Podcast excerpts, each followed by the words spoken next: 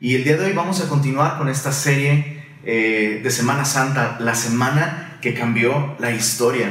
Y el día de hoy nuestro tema es la purificación del templo, que eh, encontramos en Mateo capítulo 21, versos 12 al 22. Así que te invito a que abras tu Biblia allí. Mateo capítulo 21, versos 12 al 22. Quisiera leer toda esta sección y después de esto entrar en nuestro estudio. Dice así, Mateo 21, versos 12 en adelante. Y entró Jesús en el templo de Dios y echó fuera a todos los que vendían y compraban en el templo.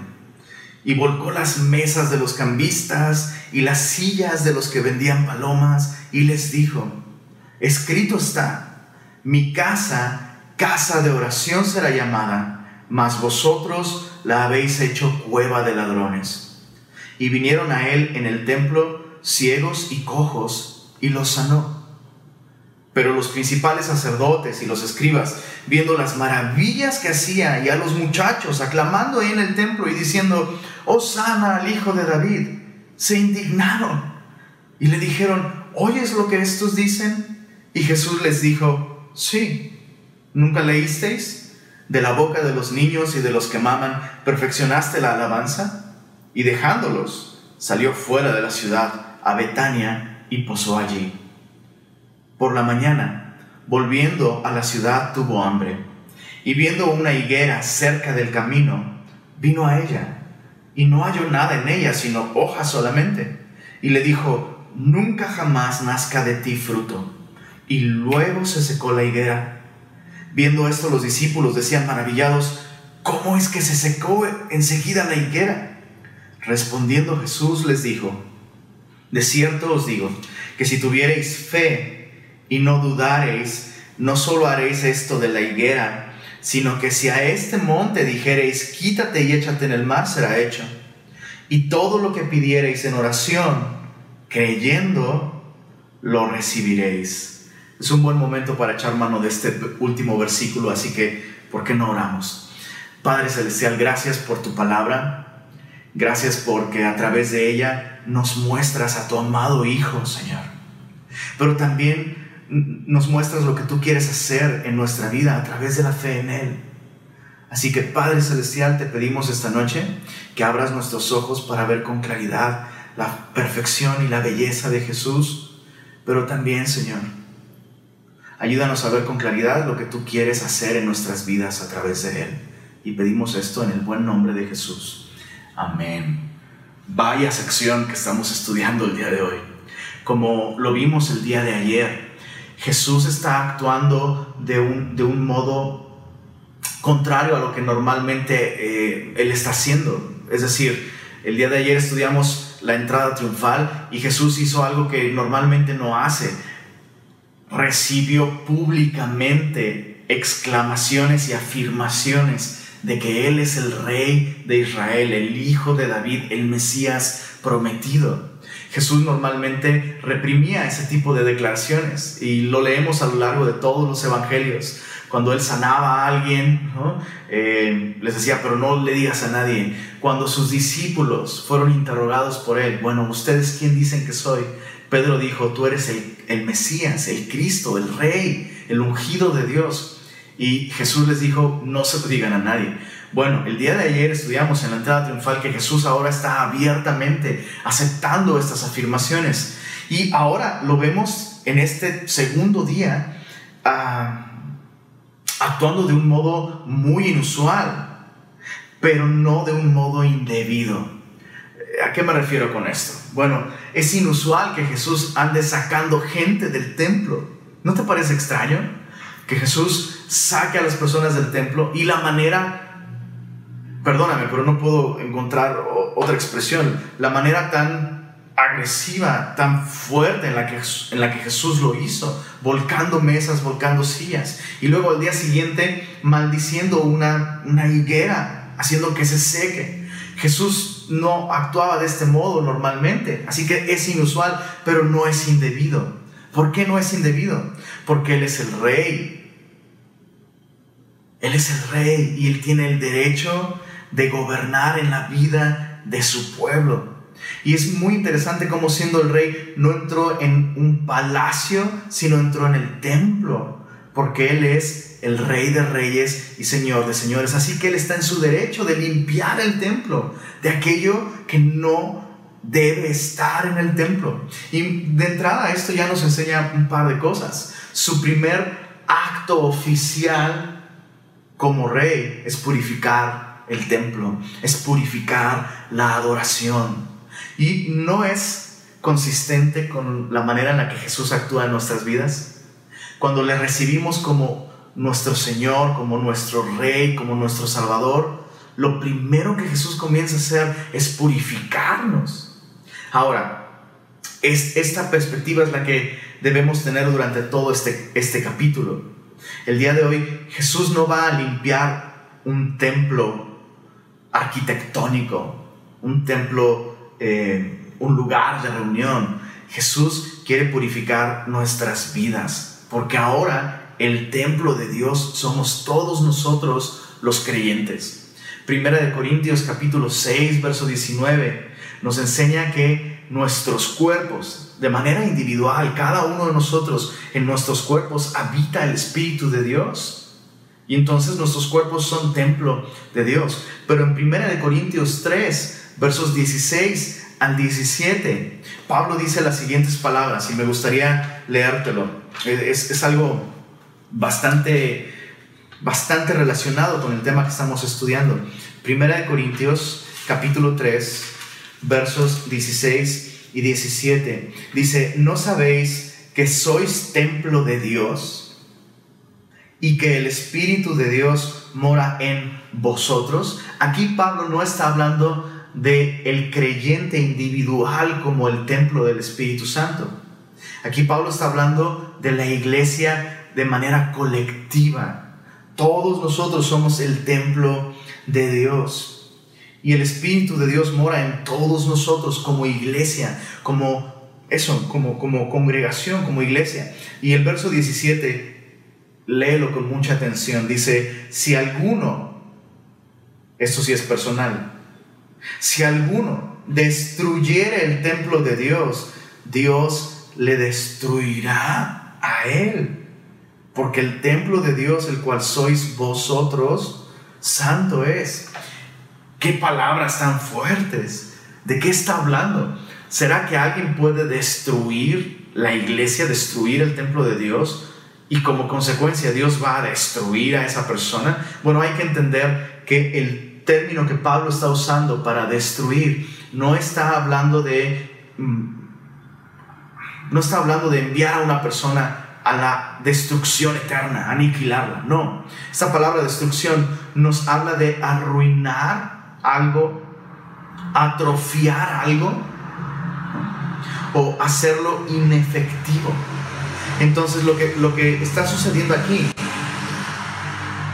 perdón por esa moto, lo que está sucediendo aquí es que eh, Pablo está advirtiendo que todos nosotros como cristianos, como miembros, como piedras vivas, como templo de, de Dios, cada uno aporta algo de belleza, de efectividad al templo de Dios que es la iglesia o le resta algo. Justo es lo que estaba sucediendo con los corintios. Y justo es lo que estaba sucediendo aquí. Cuando Jesús llegó al templo, Jesús purificó al templo de cosas que estaban impidiendo que el templo cumpliera con su función. Entonces, la aplicación para nosotros es esta. Dios quiere purificar la iglesia en general Dios quiere purificar nuestras vidas de manera personal, de aquellas cosas que nos impiden glorificar a Dios y cumplir el propósito por el cual existimos. Entonces, observemos un, par de cosas. Lo primero, ¿a quiénes echó fuera? Versos 12 y 13 dice así, entró Jesús en el templo de Dios y echó fuera a todos los que vendían y compraban en el templo y volcó las mesas de los cambistas y las sillas de los que vendían palomas y les dijo, escrito está, mi casa, casa de oración será llamada, mas vosotros la habéis hecho cueva de ladrones. ¿Notaste a quiénes echó fuera el Señor? Echó fuera a todos los que vendían, dice el texto. Y esto no nos sorprende mucho. aún el día de hoy, creo que a cualquier persona en su sano juicio eh, le duele, ¿no? le indigna el ver que hay personas, movimientos, sectas, ¿no? que, que lucran con la fe de las personas. Eso es terrible.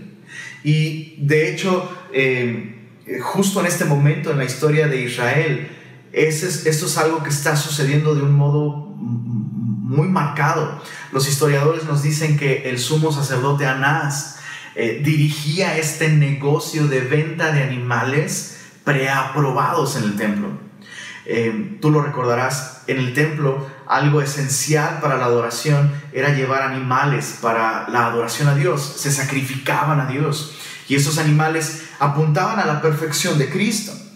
Y una vez hechos los sacrificios, dependiendo de qué tipo de ofrenda o de sacrificio llevabas, pues el, adorador podía participar de, la carne de este animal y junto con su familia disfrutar de la provisión de Dios, de la comunión con Dios. Todo eso era algo simbólico, ¿no?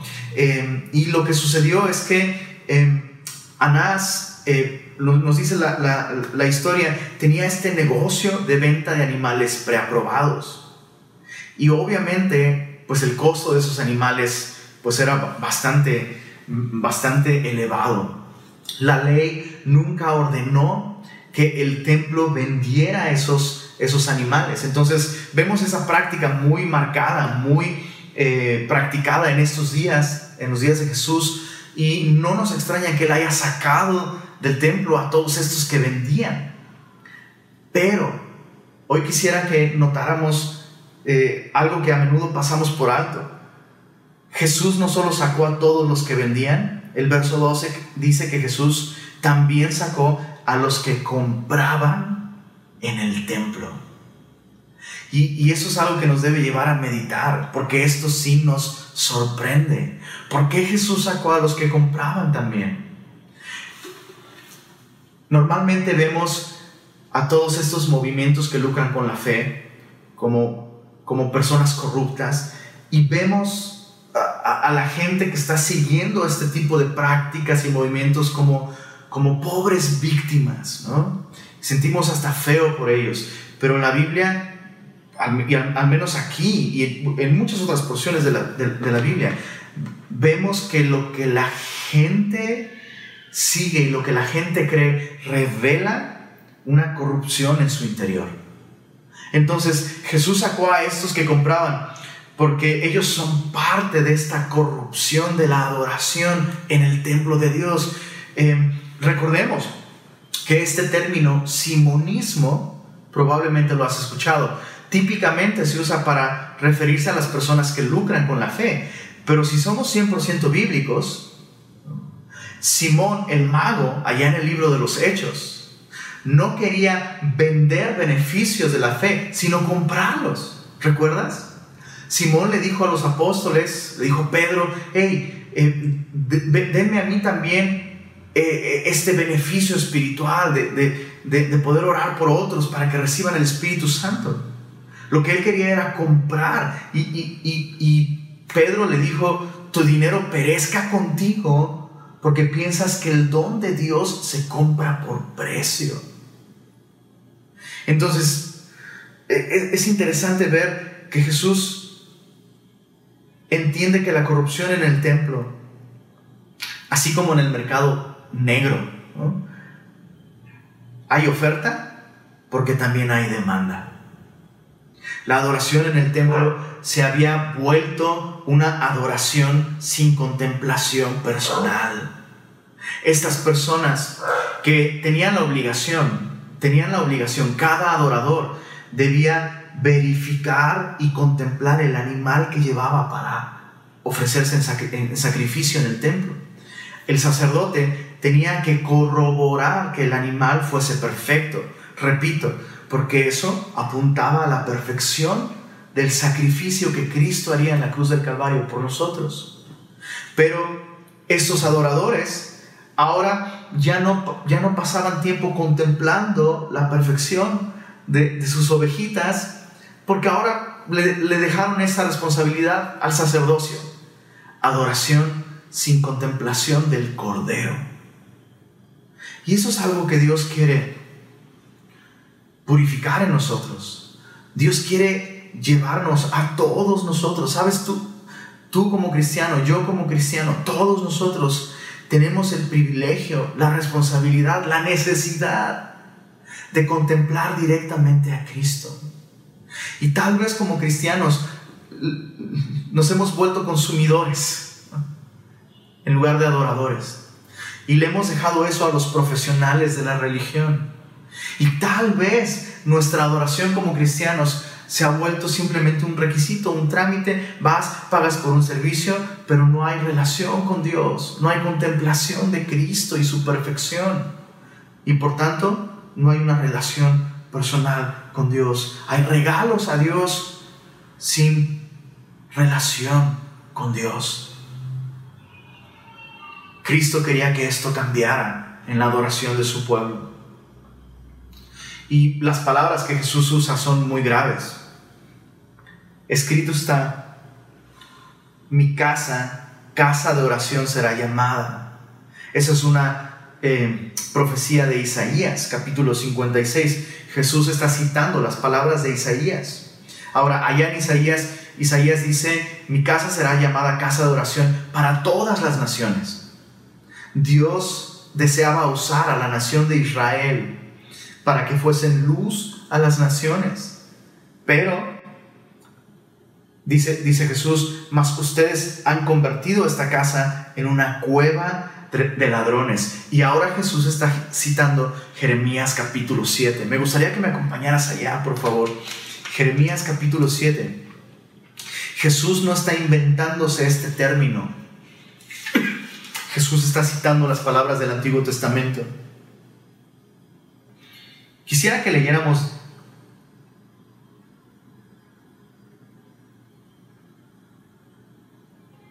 que leyéramos desde el verso, desde el verso 4. En Jeremías 7, lo que está sucediendo es que Dios le da una palabra a Jeremías y Jeremías tiene que pararse a la puerta del templo. No es el mismo templo en el que Jesús está, es el templo de Salomón. Ese templo fue destruido. Eh, ¿Por qué fue destruido? Pues porque la adoración fue completamente corrompida Israel no cumplió con su propósito, comenzó a adorar dioses falsos, pero Israel creía que estaba bien con Dios. Y entonces Dios manda a Jeremías con esta palabra profética y dice en el verso, verso, verso 4, no fiéis en palabra de mentira, diciendo, templo de Jehová, templo de Jehová, templo de Jehová es este. La gente creía que por estar cumpliendo con los ritos en el templo, con las tradiciones en el templo, Dios tenía que protegerlos de, eh, de Babilonia. Y dice en el verso 5, pero si mejorareis cumplidamente vuestros caminos y vuestras obras, si con verdad hiciereis justicia entre el hombre y su prójimo y no oprimiereis al extranjero, al huérfano y a la viuda, ni en este lugar derramareis la sangre inocente, ni anduviereis en pos de dioses ajenos para mal vuestro. Os haré morar en este lugar, en la tierra que di a vuestros padres para siempre. Dios le está diciendo a la nación de Israel, no es el templo, es la relación que yo quiero con ustedes. El templo era simplemente un punto de encuentro entre Dios y su pueblo. Pero esta relación no, no existía. Para Israel, insisto, la adoración era simplemente un trámite. Y dice en, el verso, verso 8, He aquí vosotros confiáis en palabras de mentira que no aprovechan, hurtando matando, adulterando, jurando en falso, incensando a Baal, es decir, ofreciendo incienso a, a, otros ídolos y andando tras dioses extraños que no conocisteis. ¿Te das cuenta? Iban al templo, adoraban, entre comillas, a Dios, cumplían, pero sus vidas estaban completamente desprovistas de una relación con Dios verso, 10 dice, vendréis y os pondréis delante de mí en esta casa sobre la cual es invocado mi nombre y diréis, librados somos para seguir haciendo todas estas abominaciones. Es cueva de ladrones delante de vuestros ojos esta casa sobre la cual es invocado mi nombre. He aquí que también yo lo veo, dice Jehová. Entonces la última persona que se paró en el templo en Israel y dijo, esta es una cueva de ladrones, fue Jeremías. Y lo siguiente que sucedió fue que Babilonia llegó y destruyó ese templo. ¿Puedes notar la tensión? Entonces, en el día en el que Jesús entra y dice, esta es una cueva de ladrones, Jesús está enviando un mensaje. Jesús está enviando el mismo mensaje que Dios envió a través de Jeremías no hay una relación real entre ustedes y yo, dice el Señor. Y Dios quiere cambiar esa dinámica engañosa en la que estaba el pueblo y Dios quiere cambiar esta dinámica engañosa en la que probablemente muchos de nosotros estamos. Quiero que quiero que te des cuenta de algo, es algo que yo estaba meditando. Dios nos sacó del templo a todos nosotros. Quiero decir, Dios nos sacó del lugar de reunión a todos nosotros. Nosotros somos el templo, por supuesto. Pero tú entiendes lo que estoy diciendo. Dios nos sacó a todos de nuestro lugar de reunión. ¿Por qué? Porque Dios quiere tratar con todos. No podemos ser tan arrogantes como para pensar que no hay algo que Dios quiere purificar en nuestras vidas. Y Dios no quiere que sigamos en business as usual como cristianos. ¿no? Esta es una frase gringa que se refiere a mm, actividades normales. Cuando todo esto pase, cuando Dios, Dios quiera, pronto podamos volver a reunirnos, Dios no quiere que volvamos a la normalidad. No puedo enfatizar lo suficiente esto y lo mucho que Dios está tratando conmigo con esto. Dios nos sacó a todos de nuestro lugar de reunión porque Dios quiere purificarnos. Hay varias cosas sobre la purificación que Dios quiere traer a nuestras vidas que quisiera meditar. Esta purificación que Dios quiere traer a nuestras vidas es de adentro hacia afuera. ¿Qué quiero decir con esto? Bueno, la nación de Israel, tan pronto llegó el rey prometido, el que traería salvación. Ellos esperaban que el Mesías sacara a los romanos de Israel. Pero Jesús no hizo eso. Jesús sacó a los, a los cambistas y a los consumidores de una religión falsa del templo. Jesús de alguna manera está diciendo esto. El problema no es Roma. El problema está dentro de ti. Lo primero que quiero cambiar está dentro de ti. Es lo que Jesús estaba diciendo a la nación de Israel. Y eso es lo que Dios está diciéndonos a todos nosotros el día de hoy. El problema no es el coronavirus, el problema no es político, el problema no es económico. Y no estoy negando esos problemas. Y Jesús tampoco estaba negando la realidad de la ocupación romana en Israel. Pero hay un problema que si se, se resuelve y si se cambia, cuánta libertad puede traer a nuestras vidas. Y ese problema está dentro de nosotros. Hipocresía, falsa religión. Lo segundo sobre esta purificación que Jesús quiere traer a nuestras vidas es que Jesús, para purificar, normalmente trae una catástrofe.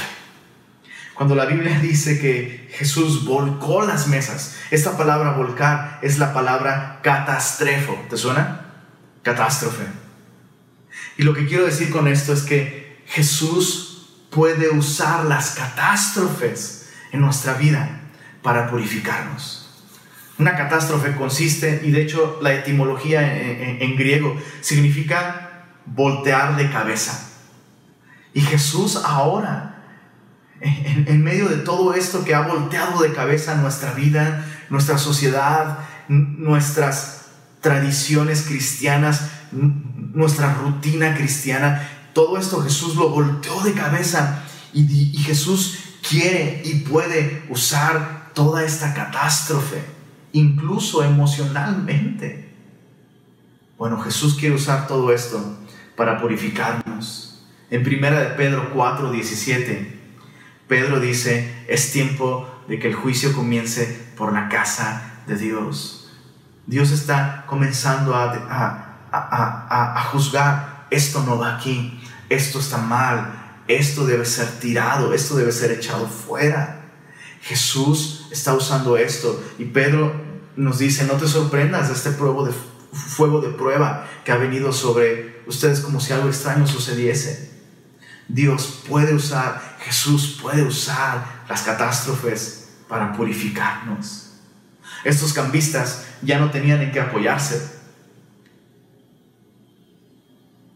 Y tal vez tú te encuentres igual, como todos nosotros, cosas en las que normalmente nos apoyábamos, ahora no las tenemos, porque Jesús desea que nos apoyemos en Él. Pero hay otra tercera cosa sobre esta purificación. La purificación que Jesús quiere traer a nuestras vidas como iglesia, como personas, puede traer una transformación hermosa que nos lleva a cumplir nuestro propósito. Mira los versos 14 al 17. Después de que Jesús trajo esta purificación, dice, y vinieron a él en el templo ciegos y cojos y los sanó. Pero los principales sacerdotes y los escribas, viendo las maravillas que hacía y a los muchachos aclamando en el templo y diciendo, Osana al Hijo de David, se indignaron y dijeron, ¿oyes lo que estos dicen? Y Jesús les dijo, sí, ¿nunca leísteis? De la boca de los niños y de los que maman, perfeccionaste la alabanza. Mira, mira la transformación que tuvo lugar después de que Jesús entró en el templo. Limpieza, sanidad y alabanza. Transformaron esta cueva de ladrones en una casa de oración, en una casa de salvación, en una casa de proclamación y de celebración. Entonces, con toda esta purificación, con toda esta limpieza, lo que el Señor quiere traer es efectividad a la iglesia, que gente encuentre salvación en Cristo eh, en, medio de todo esto. Y bien, para terminar, leamos los versos 18 al 22 de esta, de esta porción. Em, Dice así, por la mañana, volviendo a la ciudad, tuvo hambre. Y viendo una higuera cerca del camino, vino a ella y no halló nada en ella sino hojas solamente. Y le dijo, nunca jamás nazca de ti fruto. Y luego se secó la higuera. Hay algo muy importante que aclarar. Esta higuera no es una pobre víctima de un Jesús que no desayunó y no tomó su café y anda de malas.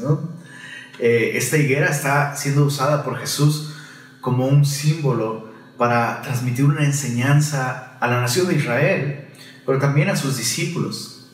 Verás, la higuera es uno de los símbolos que la Biblia usa para referirse a la nación de Israel. En el Antiguo Testamento hay tres, eh, tres plantas, eh, árboles que se usan como símbolo de la nación de Israel, el olivo, la vid y la higuera. Y cada uno de estos símbolos representa un aspecto distinto de la relación del pueblo de Dios con el Señor. El olivo representa eh, los beneficios espirituales de la nación de Israel. Eh, por eso es que en Romanos capítulo 11, Pablo dice que nosotros los gentiles siendo olivo silvestre, hemos sido injertados en el buen olivo. Y que las ramas originales, esto es la nación de Israel, fueron, pues fueron eh, cortadas ¿no? de, de, de, este, de este olivo, el buen olivo. No significa que Dios desechó a la nación de Israel, sino que la nación de Israel perdió pues esos beneficios espirituales porque no los usó. Es un principio bíblico. Al que tiene se le dará, al que no tiene, aún lo que tiene le será quitado. Entonces, eh, el olivo representa eso, la relación de Israel con los beneficios espirituales, ¿no? La escritura, las promesas, los pactos, sobre todo la promesa del Mesías, Todo eso nosotros lo desconocíamos y hemos sido injertados y hemos nosotros eh, recibido ahora también una participación en esos beneficios espirituales. Eh, la vid es eh, este otro símbolo y representa la relación de Israel con Dios en términos de frutos de justicia. Dios deseaba que la nación de Israel eh, fuera una nación con estos frutos de justicia, de equidad, de juicio. Y bueno, sabemos que la nación de Israel también fracasó en llevar estos, frutos de justicia, porque los estaba tratando de, de, producir en su propia religiosidad, en, su propia, en sus propios esfuerzos. Y por eso es que Jesús se presenta en Juan capítulo 15 eh, como la vid verdadera. Israel solo era un símbolo que apuntaba a aquel que traería verdadera justicia y este es Cristo. Pero entonces la higuera representa ya no los beneficios espirituales que recibió de Dios, ya no este testimonio de justicia, no frutos de justicia, sino representa la misión de Dios en la tierra. Verás, el deseo de Dios para Israel es que Israel fuera luz a las naciones. Y mientras Israel tuviera una relación correcta con Dios, em, Dios le permitiría a Israel vivir en la tierra prometida y disfrutar de prosperidad y, y de paz, de modo que todos alrededor pudieran decir, ¿qué Dios como el Dios de los hebreos? No, ¿qué nación como esta nación que tiene juicios justos y verdaderos. Entonces, eh, de, hecho, eh, esta imagen de la higuera eh, muy frecuentemente se usa para hablar de esto, de la nación de Israel pudiendo disfrutar de este papel misional, siendo luz a las naciones, habitando su tierra. Y en Jeremías capítulo 8, una vez más, Jeremías se dirige a la nación de Israel en estos términos. Jeremías 8, verso 13, dice así, esto es palabra de Dios para Israel, dice, los cortaré del todo, dice Jehová. No quedarán uvas en la vid, ni higos en la higuera, y se caerá la hoja. Ahí está la higuera, ahí está la hoja, secándose hasta que sus, sus, hojas, sus hojas se caen. Dice, y lo que les he dado, pasaré de ellos. Es decir, ya no podrán disfrutar de su tierra. Y, Dios tenía planeado pues ahora iniciar la era de la iglesia y ahora usar a la iglesia para hacer luz a las naciones. Entonces, meditan esto, lo que les he dado pasará de ellos, la higuera se secará, ya no podrá disfrutar de, las oportunidades eh, que yo les he dado, dice el Señor. Meditaban como mi esposita me comentaba hace una semana, de algunas de las chicas eh, de su discipulado comentaron por WhatsApp eh, cómo les duele que por mucho tiempo no aprovecharon el, privilegio de, poder reunirse, de poder discipularse, de poder integrarse. Y algunas expresaban esto, me duele tanto tiempo desperdiciado y ahora no puedo aprovechar esa oportunidad, ¿no? Eso le pasó a Israel. Tal vez esto nos está pasando a nosotros en este momento. Cristo nos, nos está quitando algunas oportunidades y no quiero que me malentiendas, o sea, creo que hay cosas muy buenas sucediendo en, en medio de todo esto. Pero otra vez, veamos la porción que estamos analizando y veamos nuestras circunstancias. Dios nos sacó a todos de la iglesia, Dios nos quitó algunas libertades y privilegios que teníamos. Dios permitió esto. ¿Por qué? Porque quiere que, quiere que lo valoremos. Quiere que descubramos nuestra condición necesitada de Él. Y quiere quitar toda hoja de higuera que está sirviendo para dar la apariencia del fruto cuando tal vez hay áreas en nuestra vida en las que no hay fruto y Dios quiere cambiar esto. Entonces Jesús no está maldiciendo esta higuera simplemente para que se seque y ya. Jesús está enseñándole a sus discípulos algo y les hace una invitación. Mira esto, dice en el versos, versos 20 al 21, viendo esto los discípulos decían maravillados, ¿cómo es que se secó enseguida la higuera? Respondiendo Jesús les dijo, de cierto os digo que si tuviereis fe y no dudareis, no solo haréis esto de la higuera, sino que si a este monte dijereis, quítate y échate en el mar, será hecho, y todo lo que pidiereis en oración, creyendo, lo recibiréis. Entonces, para terminar, me llama la atención como la primera vez que se mencionan las hojas de higuera en la Biblia es en Génesis capítulo 3, verso 7. Después de que Adán peca y ahora eh, no tiene la libertad para acercarse a Dios, porque eso es lo que hace el pecado, nos separa de Dios. Y Adán ahora siente vergüenza.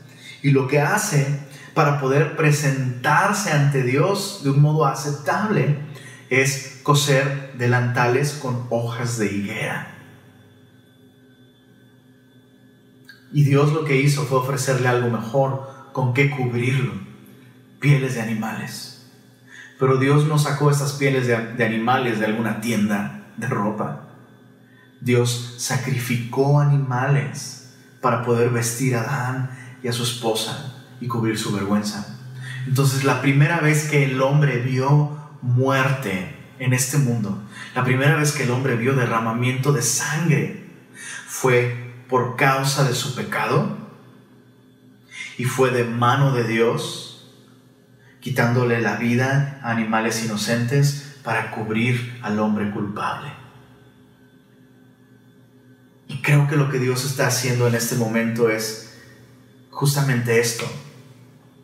Todas estas situaciones difíciles que están sucediendo están evidenciando algo estamos muertos en delitos y pecados. Esa es nuestra oración, que todo esto pueda revelarle a aquellos que aún no conocen a Jesús, que necesitan vida eterna, que necesitan perdón de, pecados. Entonces quisiéramos terminar esta noche este estudio con una invitación. Si tú te identificas con esta higuera, con hojas, pero sin fruto, o sea, prácticamente muerto, ¿no? Pues eso es lo que la Biblia dice acerca del hombre sin Cristo. El hombre está muerto en delitos y pecados. Y dice, sí, pero si pides con fe, creyendo, puedes recibir lo que pidas. Así que qué mejor que esta noche pedirle al Señor, si tú no conoces al Señor, pedirle que te dé vida eterna, que perdone tus pecados, Así que quiero invitarte a que hagas esta oración junto conmigo. Señor Jesús, hoy reconozco que soy pecador y que he vivido mi vida sin ti, esforzándome por mí mismo para obtener bendición y salvación. Y hoy reconozco que todos mis esfuerzos son insuficientes. Reconozco, Señor, que estoy como este árbol, como esta higuera, sin fruto, muerto. Pero hoy creo que tú moriste en la cruz para pagar todos mis pecados y para ofrecerme tu vida perfecta y cubrirme con tu justicia. Te recibo hoy como mi Señor y como Salvador. Límpiame, lávame, borra todos mis pecados y dame tu Espíritu Santo. Amén.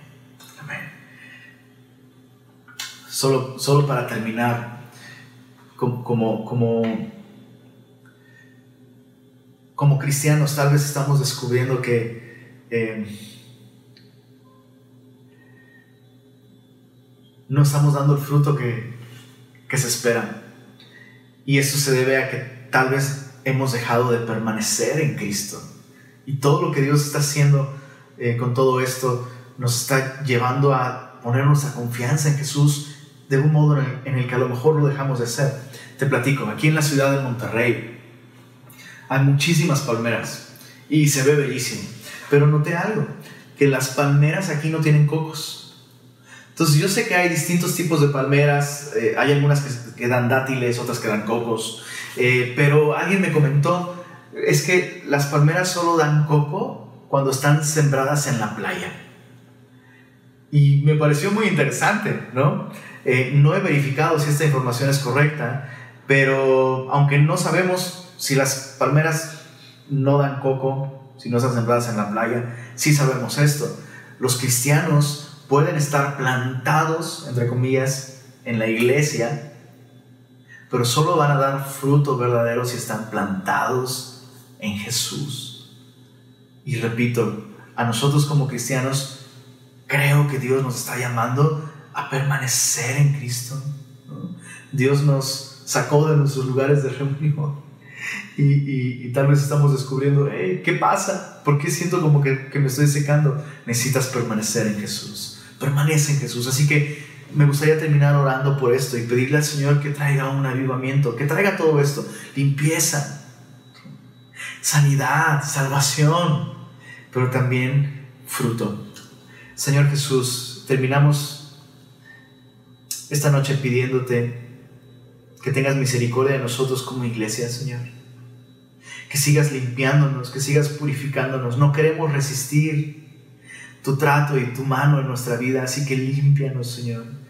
Y es nuestro deseo que esta limpieza quita todo aquello que estorba para que la iglesia sea efectiva y que aquellos que no ven puedan ver, que aquellos que no pueden andar puedan andar, como un resultado de que tu iglesia sea ese punto de encuentro entre el quebrantado y el Salvador.